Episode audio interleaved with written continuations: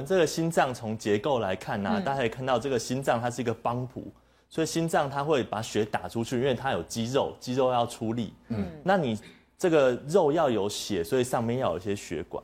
上面有一些血管，对，那你心脏要跳，它自己跳动，所以心脏自己有它的电路系统，嗯，所以这三个东西啊，如果各自出了问题的话，就会有这六个征兆。哦，比如说像我们常见，我们说心脏会痛，胸口会痛，这个大概就是比较像是血管的问题。啊，血血管的问题，尤其是冠状动脉，对，就是供应这个肌肉的血管，如果有狭窄堵塞，就可能会疼痛。嗯，那如果是这个肌肉这个帮浦啊，它没力了，打不动，我们说心脏衰竭。好，心脏无力的话，嗯，那怎么样？你就会喘，因为你会积水，会积水积在肺里面就是会喘，积在脚上面你就是会四肢会水肿，那你血打不出去，四肢都没力，全身没力就是疲倦，所以这三个呢比较像是心脏这个肌肉衰竭，我们说心脏衰竭肉的部分，心脏肌肉的部分，嗯，好，那这个心脏它跳动，我们当然一分钟，刚才主持人讲平均是七十下，一天大概十万下。这个跳动呢，如果它乱跳了，它乱跳，你就会觉得，哎，心脏怎么跳的不规则？你就觉得心脏异常。对，那乱跳，你血没办法到脑子，你可能就觉得头晕。好，所以三跟六呢，这就是。心脏，我们说节律，心脏电路系统的问题，所以虽然我们说六大症状是我们心脏有三个系统来产生的这不同的症状。所以呃，心脏如果发生了问题，会影响到脑部，影响到脑部，有的时候就是跟呃心脏异常啊啊，或者是头晕目眩有关。那有时候四肢浮肿不一定是肾的问题，有可能是心脏的问题，因为血液到四肢发生了问题。对，你就心脏血打不出去，它就回流不良，就积在。那如果我们一般最常见的就是胸前疼痛啦等等。是心脏本身啊，呃，血管的血管的问题，所以三高的话就跟这个血管被堵比较多被堵住了嘛，就没有闷闷的那种感觉。了解。那如果没有征兆呢？那是什么问题呢？没有征兆，他为什么心脏也出了毛病？呃，基本上哈，就是这些都是六大症状。那我们平常还是有症状的人比较多，不过有些很特别的族群，比如说你是呃年纪年老的族群，或是你有呃有糖尿病，那这些人因为你。老了，所以或你有糖尿病，我们心脏的神经分布比较迟钝，它不是那么敏感。所以他明明都已经有心脏病，可是你却不会有感到症状。嗯，那有的人就是特别，男生跟女生比的话，像是女性的话，她也特别会比较会不典型的症状，或甚至没有症状来表现。哦，女生又比男生不典型多了。对对对，所以女生也是要特别注意。哦，也就是说男生这些症状可能还比较明显。对，但是如果老人家或糖尿病也是，就都差不多，对，差不多。就会差。那这个冠状动脉我们知道是蛮重要的，是提供我们心脏的养分的血管嘛？是哪三条呢？冠状动脉有三条，对不对？嗯，对，是哪三条？我想哈，这个呃，我们可以看得到，就是说，是呃，从这个这个地方出来，这个是呃叫做左前降支哈，往前往下叫左前降支哦。那这个旁边这个是静脉了哈，那当然就基本上我们会看红色这个，对，红色的我们在做这个所谓的呃血管摄影的时候就看得到。是，那这这一条其实它会延伸蛮长的哈，蛮长的。嗯嗯，这条是我们最重要的血管，因为它大概占了大概百分之呃。四五十的一个血管的供应都是来自于这里哈，冠状动脉。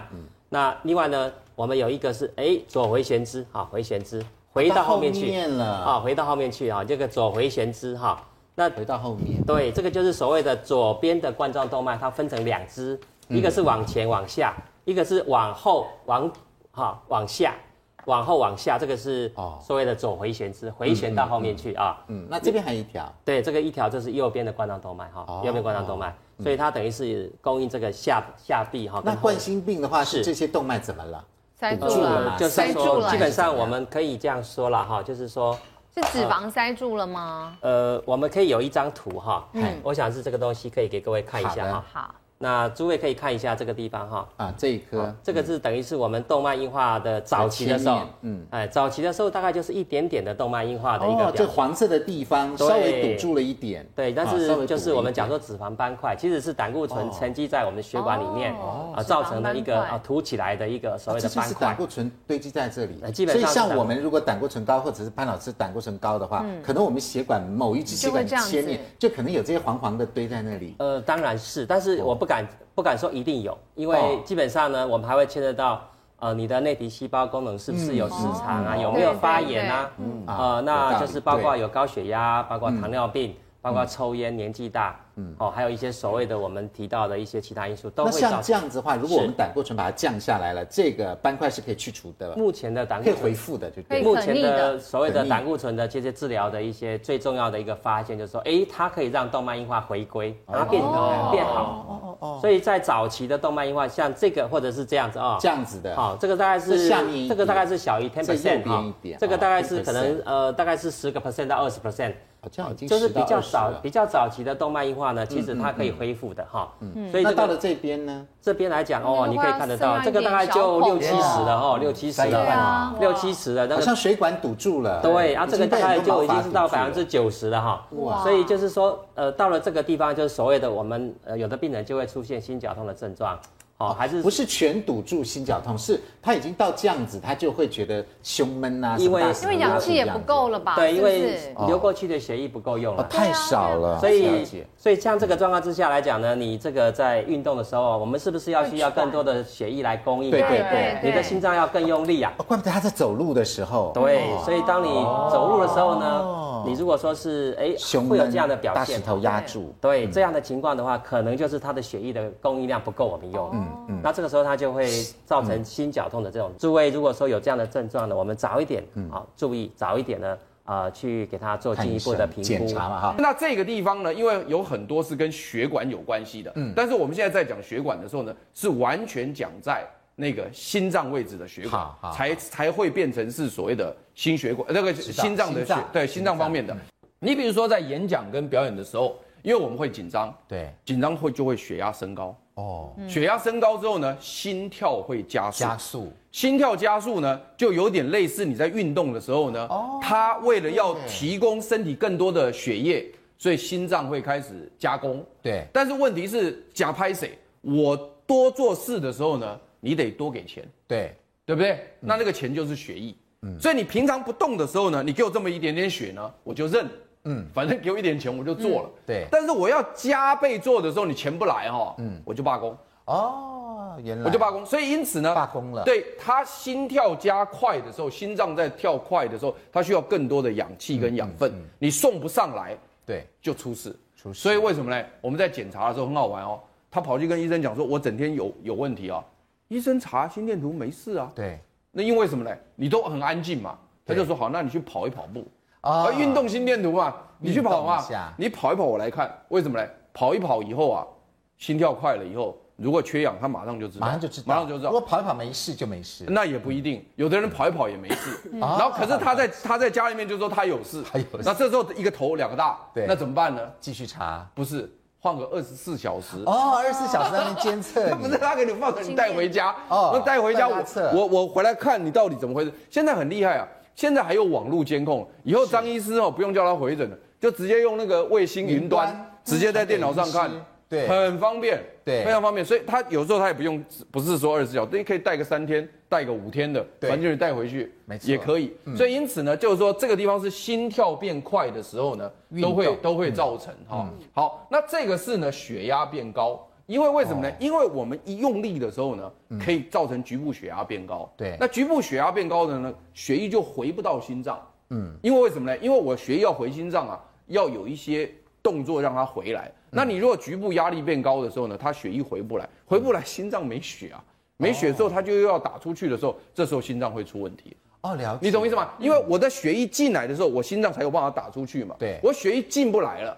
我这边就没血，所以到时候心脏缺血的时候呢，他心脏本身当然也会有问题。然后另外就是说呢，他想要打出去，血液打不出去，他也会用力，所以因此跟着会出事。啊，吃大餐为什么也会？哦，吃大餐一样啊，因为我们太油腻了，这个血液变得非常粘稠，吃了很多大餐，三酸甘油脂在血中飙得很高，它有可能造成血管堵住的情况更严重。嗯，所以因此也会影响心脏的问题。那你像早上呢？早上刚起来也是也会，为什么呢？我举例子来讲，因为我们早上呢脱水脱得很严重，嗯，因为我们呼吸啊什么都散射很多水分，所以我们血液就浓了。血液会比较浓，对，比起平常白天血液就比较浓。哦、那血液比较浓的时候呢，它本来就是堵住的机会会增加。嗯、这第一个哈，嗯，第二个是我只要一醒哈，嗯，我马上副交感神经就弱掉了，因为我睡觉不是要副交感神经上去吗？对，交感神经下去嘛，对。那我若睡醒的时候，我就会调回来，就交感神经会上来。嗯，那交感神经只要一上来呢，就是什么？肾上腺素分泌，一样是这个，一样。所以我们早上只要一起床哈，血压马上打上去。了解。所以呢，我年轻人起来的时候，我不会头昏，为什么呢？因为我血压马上打上去了。但老年人不是啊，我一起来哇开始头昏，为什么呢？血压没打上去。嗯。那这个同时就是说呢，你在早上起来的时候呢，血液变得比较浓稠，本来就比较容易堵塞，再加上肾上腺素分泌，交感神经兴奋。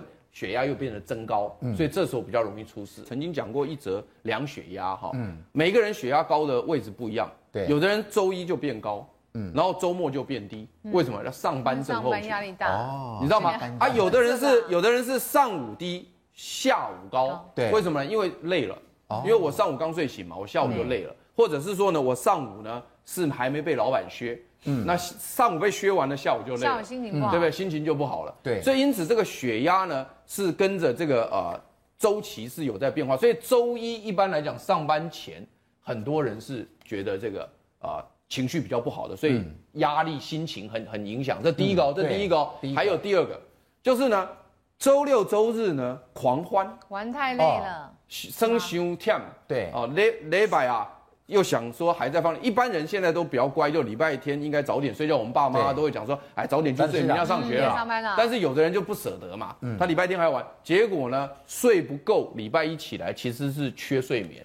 哦，也有人是这种情况，了解。啊，这个就是很多的这种年轻小朋友都有有这个周一症候群，对，周一症候群，我们要把握黄金的三分钟。没错，那真的，如果我们周遭人士呢，有人心脏病发作或休克的时候，应该怎么办？那我们来看看这个魏征魏医师他是怎么样看的。好，那么魏征医师的观点是哦，CPR 心肺复苏术呢是一个很普遍的急救措施，但常常会因为力道过大压断肋骨的状况，因此把病患翻转一百八十度，以他的背部来按压是比较安全。那么在病患心脏停止的时候，最重要有两个因素需要维持的是血压跟呼吸。那么在院外时送到医院，最重要就是要维持他的脑循环，最怕脑缺氧造成其他的器官坏死。所以进一步他又说了，脑中血压只需要五十到六十就可以，所以呼吸成了非常重要的关键因素。而为了要避免舌头挡到呼吸道，所以建议方向相反去保持他的呼吸道的呃这个顺畅。假使维持了血液循环却没有。空气循环只是徒劳无功。反方向来做的话，这个心肺复苏术可以避免没有办法呼吸的情形。欸、我们得要先强调一下，就是说，呃，如果这个是在就是在医医院外面，如果是在医院里面，我们有很多急救的器材，那当然不是这么一回事。对。那在医院外面，我们传统上就是说，我们要叫做叫叫，以前叫叫叫 A B C，现在叫叫叫 C A B，所以叫叫是很重要。你要先确认他是不是真的真的出事了。哦。就第一个叫就是叫他。第二个叫就是叫大家来帮忙，你不是英雄，嗯、你不要单打独斗。嗯、我们现在就是要赶快把这个人救起来，或是赶快把他送到医院场所去，有更精密的打电话，有人来急救。对，那接下来刚才主持人也讲过，就是说最重要就是要有血压跟。跟这个呼吸，对，好，所以我们这个血压的话，就是你要按压，按压心脏，可是我们大家按不到，所以我们要么就从前面按，要么就从后面按，按压位置就是这个两两两个乳乳房的乳头的中间，哈，那我们就是在这样子的中间，用双手打直，然后用身体的力量去这样压它，这就是一般的压动。那当然除了这之外，我们还要维持他的呼吸。那院外的急救最诟病的地方呢，就是说我们。怕是我们要给他人工呼吸，我们要压额抬额，那把他这个抬起来，把呼吸道打开，然后我们要对他口对口人工呼吸。但我想十个可能有九个半不愿意这样，他怕传染。所以呢，很多人就只有只有压没敢呼吸。那这样子，你有血压，可是你没有没有氧，大概愿意。亲人就认识的可能。对对，所以这样子我们压压，我们要给他人工呼吸，然后再压压压人工呼吸。那这个方，如果你只有压的话，他可能舌头是后倒，所以他呼吸道事实上是没有没有打开的，所以你就是只有这个心脏。所以这两个还是要搭配在一起，对，不要只做一半。那如果你是那翻过来呢？像在我们。医院有做过研究，如果我们是翻过来，我们同样是压背后，压这个相对的位置，一样是那个中间的那个对胸骨背后位置，你同样是借由这个按胸廓的部分去挤压这个心脏，所以你还是可以提供血压。我们有做过研究，大家可以提供到呃平均大概可以有七十的血压，足够让这个脑部有足够的血压。那在躺过来的时候呢？我们事实上躺过来，他的他的舌头就比较不会压到呼吸道。主任强调说，他翻转一百八十度之后，你看他就舌头就不会挡到呼吸道。对，舌头就不会挡到呼吸道，所以你就可以避免说，你因为怕这个。这个你是路人的急救啊，你会没有办法。所以路人急救我们翻过来，就像不用口对口。对，不过这个还是一个，就是我们还正在是一个正在研究的观点，所以一般的常规来讲，是从前面的是没有错的。比如说每周工时超过六十小时，严重冠心病的风险是正常工时者的二点二倍哦，这是倍哦，哦不得了。每天睡不到六小时，严重冠心病的风险高于正常睡眠者的三倍。对啊。那另外职场正义比较低的。好，罹患症是高出六成。六成。那这样我们是不是可以讲，每天睡不到六小时？还是这三者里面更严重一点？对，如果三个都有哈，三个都高，三个都有的话，可能是三个会相加。哇！但是问题是相加的话，我们还要再扣掉一些嘛，哈，基本上没有那么高啦。嗯、那只不过是说，我们大概是这样说，这这三个都有的话，你的心脏病的风险可能会增加四五成。哦。呃，大概就是可能会增加四五倍。超时工作如果再加上又睡眠不足的话，心脏病发作的风险是一般正常人的两到三倍，所以我们应该不止。还不止哈，后来有进一步的分析，我们注意到呢，心肌梗塞的病人更风险更高。心肌梗塞的话是二点七倍，这是二点七。啊，心肌梗塞。这个是三点三，三点三哇，就是急性心肌梗塞的病人来讲呢，它等于是一个急性的睡眠剥夺。嗯，对，好，因为我们之前的论文也看到，就是。是啊、呃，所谓的是呃心肌梗塞的病人，他呃发病前前三天。他睡眠不到五个小时的，将近四分之一的人，真的、哦，所以意思就是说，呃，一个急性的一个睡眠剥夺，再加上他的 overtime working，嗯，还是所谓 time squeeze 哈，嗯，急迫性的要交什么件，要报关，要报什么东西，严重睡眠不足。对，换句话说，我们一般人俗称的过劳，过劳可能会体现在这个心血管疾病方面，它会触发，触发，你本来可能本来就有动脉硬化快了，对，你可能本来就血压很高了，嗯，然后再加上这样的情况之下。它会让你的交感神经又亢奋，然后血压又飙上去，嗯，那晚上又睡不好，嗯，因为尤其是啊，我想这里面很重要一点就是不是只有睡眠而已，而是晚上睡不好，嗯，哦，这个是一个很大的问题，所以长期熬夜的代价也很可能造成我们心血管方面的疾病哦。我们的这个血管的这个系统呢，其实在睡觉的时候呢，可以得到长时期的休息，嗯。啊，也就是说呢，这个如果你你睡满我们所要求的，比如说六到八小时，平均七小时这个情况之下，啊，你就至少有七小时血压在比较低的情况。嗯哼。但是如果你这个血管呢，因为你睡眠不足呢，它在更长的时间在高压下哦，因为你清醒的时候血压比较高，对，再加上你睡眠不够的时候呢，又是一个压力叫 stress，这个这个睡眠不足的 stress 又会刺激肾上腺素的分泌。加上紧张啦等等的，他的血压就会更高。那长期的这个让血管不休息，逐渐的血压就会逐渐飙高，逐渐飙高，逐渐飙高。虽然到今天为止，自发性的高血压就是我们大部分都是自发性高血压哈。到为止，我们医学界还不晓得真正的理由。不过刚刚我讲的这个这个原因可以是一个解释的理由，就是你长期的让它处在一个。比较熬夜的状态，睡眠不足的情况下，他逐渐血压就会变高。所以你们不要小看高血压，因为有时候说，哎，年纪大的人 血压高的人多没有错，可是为什么为什么他有我没有呢？对呀，哦，原来他就是年轻的时候匪类嘛，经常睡眠不足熬夜嘛。对，你当时不感觉嘛，但结果到了年纪大了高血压，然后高血压你如果再再不理，就中风嘛，心肌梗死嘛。对，就所以所以我想这个理论是是。大家都已经都支持的，只是说它不能够解释所有的自发性高血压的理由。那这个时候呢，我们就发现说呢，人类正常的睡眠呢，在成年人来讲，大概平均是七小时，七小时，但是偶尔有一点变动，六八小时都是 OK 的。但是如果低于五小时，我们认为就有统计学的意义就不对了。比如说以从心脏血管疾病来看呢，它就会比较高，然后高血压的机会也比这个也会比较高，然后呢。这个第二型糖尿病也会比较高。对，那对于睡得比较久的，这个我要稍微说明一下，因为大家都会觉得说，哎，其实睡得久难道不是好事吗？嗯，这个东西要特别提醒，就是说呢，我们这边是讲的是长期，不是短暂。就是说，如果说你今天是礼拜一到礼拜五这个睡眠少，礼拜六、礼拜天补，你说啊，我超过九小时不行，我礼拜六一定要也要六小时起来，那没这个必要。你你是可以睡个懒觉，八九个小时稍微补眠一下，这个我们都同意。那这边的九小时是什么意思？就是说呢，你很奇怪，你要长期的半年、一年，甚至好几年，你通通都要睡足九小时、十小时、十一小时，可是起来你还是觉得很累，对，然后你也觉得呢都没有办法恢复。这种情况下，我们才叫做大于九小时，这样听懂了哦。所以你们在电视机前面的这个上班族补眠不在此限，偶尔补眠也不在这时间。但是有很多人确实有这种情况，甚至他睡满了十小时，白天还是还还在打盹，甚至呢。最容易检测的一个项目就是呢，你明明在开车哈，啊，开车这是一个非常重要的工作，基本上开车没有人在睡觉，嗯，但是如果你开车在红灯，你可以睡着哈，基本上大概就是睡眠不足的征兆，因为这个是一个非常重要的工作，你不可能，你如果说听演讲睡着，那我们不要讲了，那个那个那个不是连我都会睡着，对对对，所以所以这种情况下你要小心，为什么呢？因为我们担心后面的疾病。哦，就是因为他之所以需要这么长时间的休息还不觉得足够的原因，是因为后面有疾病在影响他。嗯嗯。所以如果不把疾病找出来，这个人一定会得心脏血管疾病。了解。换句话说，专家告诉我们，睡眠最好六到八小时这样子哈，六七八左右是最好，因为实证上面这是台大做的研究。那这个八大护心食物究竟有哪一些呢？我们看有地瓜叶、木耳、胡萝卜跟燕麦，那另外还有奇异果、番茄、毛豆、香菇。为什么是这八个呢？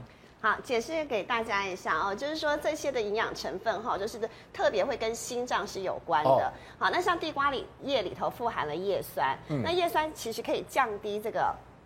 高半酸这个呃 homocysteine 这个呃指标哦，那这个指标有什么用？这个指标就是我们在我们的血管里头哈，其实我们会说啊，我们血管堵塞，就是把血管给塞住，对不对？可是它其实这个血管的内皮哈，它其实是会发炎的，不断被这个呃低密度胆固醇攻击攻击，它会发炎的。那当你发炎到一个程度的时候，这个哈就是它的这个指标会增加。对，那当你叶酸多的时候，是可以降低这个指标，降低二十五趴。对，降低很多。那降低之后呢，它就会让你的心血管疾病哈，就是开始往下降的。嗯，好，所以这个是一个很重要的。那当然，地不止地瓜叶，深绿色蔬菜都富含有叶酸这个成分。对。然后木耳呢，木耳其实它基本上是一个钾离子很高，而且你知道，网络上有流传一种哦，就是你们有看过，就是那种呃黑白干木耳，然后煮肉丝，然后就煮成一碗汤，然后就把那个它有一个重量哦，把那个呃木耳哈，就是在饭前或是一整天哈，就看你要吃木。或不吃木耳，喝那个水，然后去看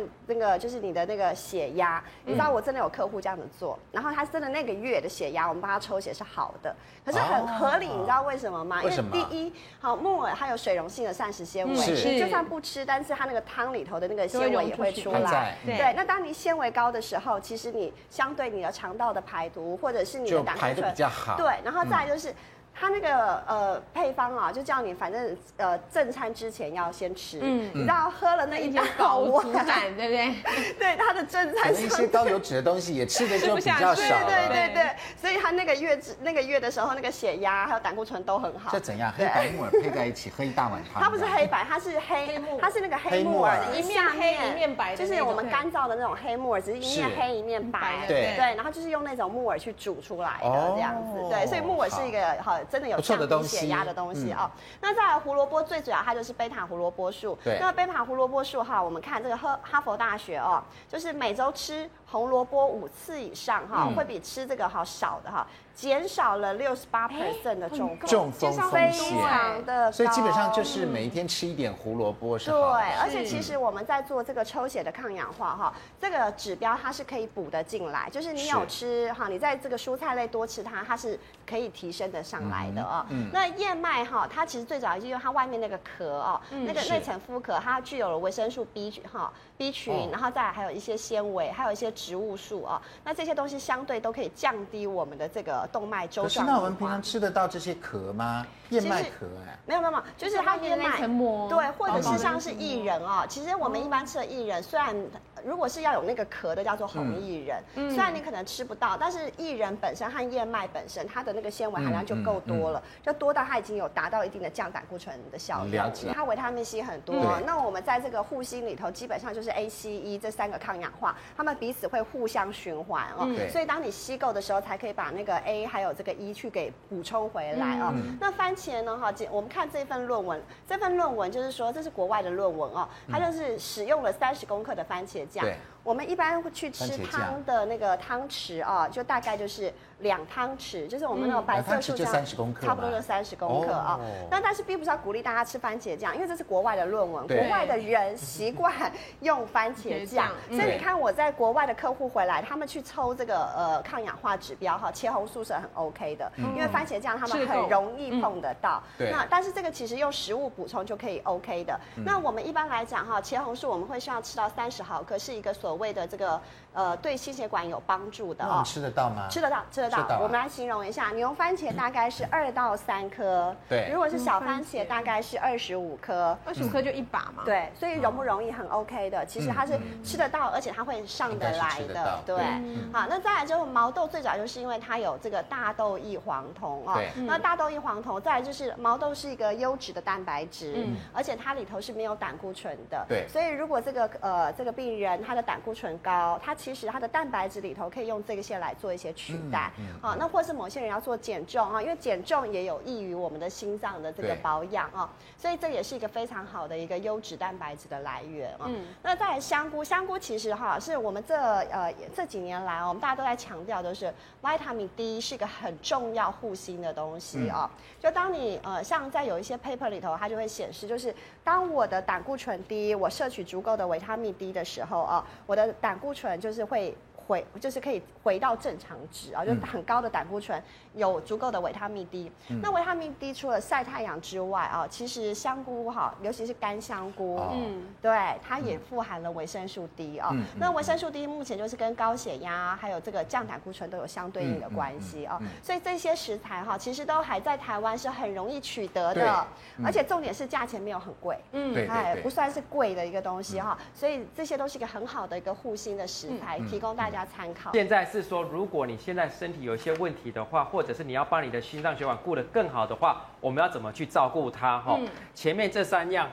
纳豆、鱼油、红曲，大多数跟我们的血管有关系。我们讲说是心血管，对，所以血管健康，心脏也相对也会健康。嗯第一个我们来看到就是纳豆这一部分。嗯纳豆大家都知道，日本人吃非常的多，他们心血管疾病也是比较低。最主要的原因是在哪里呢？它可以把我们溶解身体里面的一些血栓的一些问题。那血栓是什么东西呢？就是我们血液如果撞到的话，它会凝固血小板，会凝固加嗯呃那个东西出来。那那凝固的东西如果在我们的血管里面，它会塞住，嗯，塞住血管的话，血管就没办法通。对，所以这个部分我们需要让它通。所以如果你有心血管疾病的，大家都给你吃一个东西叫做阿司匹林，嗯、对不对？它就类似像阿司匹林的一个作用在，所以作为一个呃一般的说身体上面的一个保养，不让那个血栓塞住血管。第二个就是鱼油哈，鱼油。鱼油这一部分来讲，它有丰富的欧米伽三，我们要找的是欧米伽三的浓度要够高，对，是。它这个鱼油才有它的意义在。那在在哪里呢？它就要把我们的血脂降下来。哦，降血脂。我们知道血管的三大最害的就是高血脂、高血糖、高血压，对，其中血脂就是我们要把它降下来。那大家都知道欧米伽三高的，它可以让我们的。HDL、LDL 这一部分能够下降，嗯，HDL 这一部分能够提高，高，HDL 是我们的好的胆固醇要高，LDL 是我们不好的胆固醇我们要低，所以鱼油可以帮助我们做这一块。嗯，那红曲这一部分呢，也有非常非常特殊的一个地方，它的代谢之后的产物一样可以降低我们血中的胆固醇，嗯，所以这两个都有办法帮助我们把血脂降低。心脏它就是要收缩，要因为它是我们身体里面的马达。它要有够力，是，所以要有力的话，我们就要增加的就是它的一些能量。哦。哦，身体要收缩，一定要有能量，没有能量，它哪里来的体力去做收缩呢？所以辅酶 Q10 是帮助我们身体器官这一部分能够增加它的一些能量，因为能量增加，而我们的收缩会变得更强。嗯，所以在这部分来讲的话，它有一些抗氧化的一个作用在。嗯，然后呢，它可以在我们身体里面把一些能量转换过来，转到我们身体所需要的一些能量。我们请这个苏医师来告诉我们，是不是多蔬果少油肉比较不会得心血管疾病？我们都认为说。这个吃红肉啊，有的报告就说红肉会得癌症增加了，然后心血管疾病会增加，胆固醇会上升啊。会啊。啊，当然对这个事情来讲，我们心脏科的医师要来看这件事情的时候，我们要非常的小心，我们不随便乱讲话。其实是说适当的红肉对我们来讲，其实是不是那么坏，而且是说呃，相对于这个所谓的是。呃鸡呃鸭呃跟那个所谓的是鹅方面来讲呢，红肉呢反而是好一点。真的？那白肉里面来讲，好像是鸡是比较好一点。白肉是鸡，红肉里面是瘦肉。对，但是问题要记得啊，鸡的话，你知道鸡是很热的嘛？对。好，鸡是这是四十度的，然后呢，它是会吃石头的，在那边飞跳的。所以基本上鸡是比较热，所以台湾我们在台湾来讲，很多人都吃鸡肉吃太多了。嗯，好，所以适当的，当然这个季节看你的季节，像现在这个冬天的季节来讲呢，呃，你吃一些鸡肉，吃一些牛肉，绝对是 OK 的。那你会鼓励大家偶尔吃一下红肉？我的建议是这样子哈，因为我们心血管相关的疾病的风险的人哈，嗯、还是这种病人呢，大概都会被告诉你，你不要吃牛肉，说不要吃，不要吃红肉，嗯。啊、呃，然后呢，不要吃这个，就就就多吃蔬菜，多吃鱼。